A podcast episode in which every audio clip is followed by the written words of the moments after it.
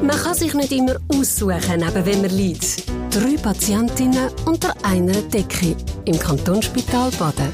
Eine Dramödie in 25 Folgen von Simon Lipsig. Der Beige hat nicht lang gefackelt. Der reformierte Pfarrer hat zwar ein Gottvertrauen gehabt, aber eben nur zu einem gewissen Punkt. Wenn es wirklich brenzlig geworden ist, dann hat er sich reflexartig gell, und eine Sicherheit gebracht. Ja, da war nicht anders als ein Tier.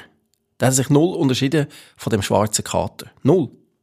Nur zwei Sekunden, nachdem der Alarm ab ist, sind die beiden schon unter der Lilie im Bett gehockt und haben bibbert. Nackenhörli, gell, in den Himmel schauen und Angst in den Augen. Ich meine, der Alarm, der hätte alles können bedeuten Dass der ausgerechnet wegen Pesche seinem Haschöllämpli ab ist, als das hätte der Pesche jetzt gerade das Letzte erwartet. An das hat er gar nicht gedacht. An alles andere hat er gedacht. An Erdbeben, an Gas oder Chemie oder Terror. Und langsam aber sicher hat ihm alles zugezogen. Er hat richtig Mühe bekommen, zu schnaufen. Du am besten fährst mich gerade direkt vor die Eingangstür, hat Roberto Borello gesagt und hat Marina ihre Brüder vom Rücksitz her zum Ländliweg 2 dirigiert.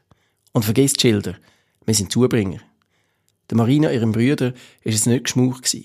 Im ersten Gang ist er beim Ländliweg eingebogen und dann der Motor, gell, all paar Meter um ein Haar abgewürgt. Wo fahre ich Sie da überhaupt an?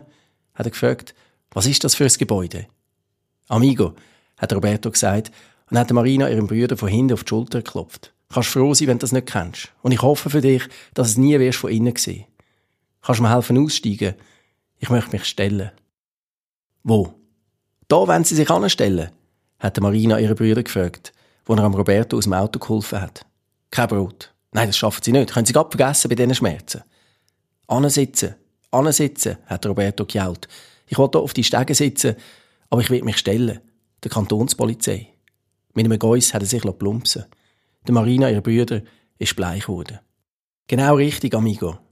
Das ist der Badener Stützpunkt der Kantonspolizei. Du hast mir sehr geholfen. Der Roberto hat seine Hand ausgesteckt und hat den Autoschlüssel verlangt. Du hast mir geholfen, endlich das Richtige zu machen. Jetzt hat er nochmal die Hand ausgesteckt, aber das Mal hat er sie zu einer Faust gemacht. Ja, hat Marina ihrem Bruder die Ghetto-Faust angehabt und hat gesagt, mach du auch das Richtige. Gang ins Kino und komm nicht vom Weg ab. Kaum ist Marina ihre Brüder davor gezottelt, ist ein Polizeiauto um die Ecke gebogen. Die Kantonspolizisten Hitz und Frunz haben unterdessen gewusst, warum ihr Chef, der Pate, sie zurückbestellt hat. Am Telefon hat er von einem Video gefaselt, das sich offenbar wie Pest verbreitet. Und auf Höhe vom Detwiler Weiher im Stau hat der Hitz das Video dann auch wirklich gefunden.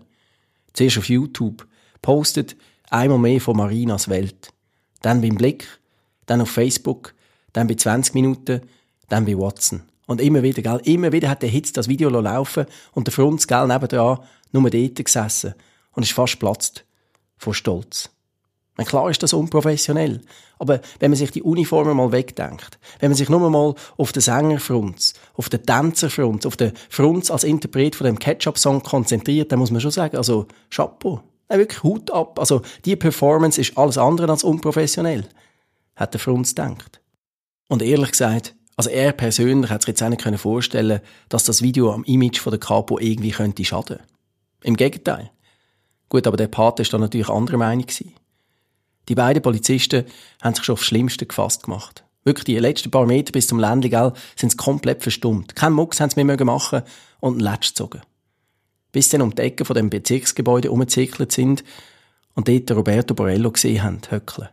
Also höckeln stimmt vielleicht nicht ganz. Halbe verkügelt ist er dort gesessen und eine Ziege pafft. Chef, wir haben ihn, haben der Hitz und der Frunz im Chor gesagt, schon fast euphorisch, wo sie den Roberto Borello ins Büro vom Pater hineingetragen haben. Wir haben ihn geschnappt. Der Roberto hat ihnen versprochen, er gebe alles zu und er stehe für all seine illegalen Aktionen gerade und sie können von ihm aus auch behaupten, sie hätten ihn packlet. Er hat einfach ein Bett. Er will ihn noch seiner Mutter anrufen. Er will endlich Frieden machen. Der Chef hat von seinem Laptop aufgeschaut, wo darauf gerade am Front sein Tanzvideo gelaufen ist. Die NZZ hat übrigens nicht aufgegriffen, ist der Hitz zu Hilfe gekommen. Also, so viel zu der Relevanz von dem Ganzen. Ich sage Ihnen, morgen, morgen ist das schon wieder vergessen. Ja, und auf das aber hat sich dann zuerst mal der Chef vergessen. Wirklich. Und zwar komplett, gell? Und nicht geflüstert wie sonst. Nein, gekeift hat er, gekeift und geifert und gespuddert wirklich ein Schimpfis vom anderen Stern. Zum Glück hat das Fenster zugehört. Ja, das hätte mir bis zum Schloss Stein gehört, so steinhässig ist der gewesen. Und dann ist er aufgestanden und ist trotzdem zum Fenster ran und hat lang rausgestarrt. Und der Hitz und der Frunz und der Borello, die haben sich hinter seinem Rücken angeschaut. Und dann hat der Chef wieder normal geredet. Dass sie den Säunickelsprayer verwünscht haben, hat auch den Job gerettet. Glöckli gehabt. Und darum, und dann hat sich der Pate zu ihnen umgedreht, darum könnt ihr jetzt gerade nochmal zurück ins KSB, ins Zimmer 16. Der Chef hat einen Schritt vorher gemacht. Zuerst putzen ihr dieser Marina die Kehle mal so richtig kutteln und machen ihr klar, dass solche Videos wirklich das Gefühl von anderen verletzen. Und dann hat er am Roberto Borello gell, so lange seinen Zeigefinger in den Oberschenkel hineingedrückt, bis dem Tränen gekommen sind. Und zweitens ist vorher gerade die Meldung gekommen, dass es dort draussen brennt. Jetzt ist er zum Hitz und zum Frunz ganz nah an und hat ihnen die Uniform zurechtgezupft. Bringen den Hobbysprayer zum Verhör und dann Abmarsch. Die beiden Polizisten haben zuerst dem Roberto seine Bitte erfüllt und erst dann den Befehl von ihrem Chef. Der Anwalt Mark Buri hat gerade seinen Reissverschluss zugezogen, wo sein Handy in der Hose davon läuten. Das Materialräumchen vom Blumenladen hat sich dann doch noch als sehr geräumig und auch einigermaßen bequem herausgestellt. Und Monika, die Blumenverkäuferin, als eher experimentierfreudig und auch überhaupt nicht schüch. Der Buri war schon wieder voll verliebt. Gewesen. Komm, nimm's ab, hat Monika gesagt und hat ihm eins aufs Viertel getatscht. Vielleicht ist es ja wichtig.